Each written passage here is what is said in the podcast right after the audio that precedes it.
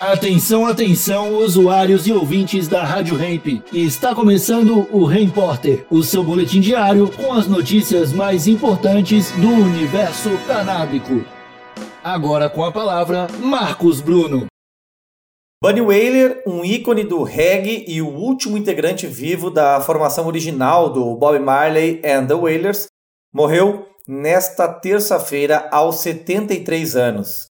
Bunny Wailer estava no hospital se recuperando do seu segundo derrame desde o ano passado.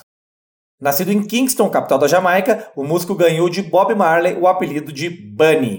Os dois se tornaram irmãos adotivos da infância quando seus pais se casaram.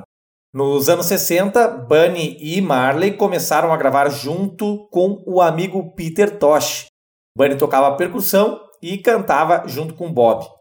Em 1970, Bob Marley and the Wailers se reuniu e disparou para o sucesso internacional. Bunny permaneceu na banda até 73, que foi o ano do lançamento do clássico álbum Catch a Fire.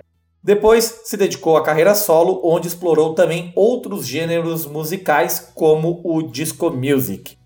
Bunny Wailer venceu três Grammys de melhor álbum de reggae nos anos 90.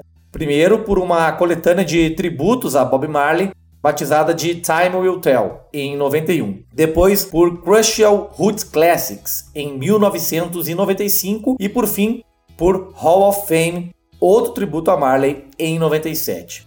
Seu último lançamento foi o disco Dub Fi Dub, de 2018. Bunny Wailer foi um ícone da cultura Rastafari e, por tabela, também da nossa cultura canábica. Influenciou muitas gerações, como a minha, é claro, e possivelmente a sua que está nos ouvindo agora pela Rádio Ramp. Então, em homenagem a esta lenda do reggae, fiquem agora com Bunny Wailer.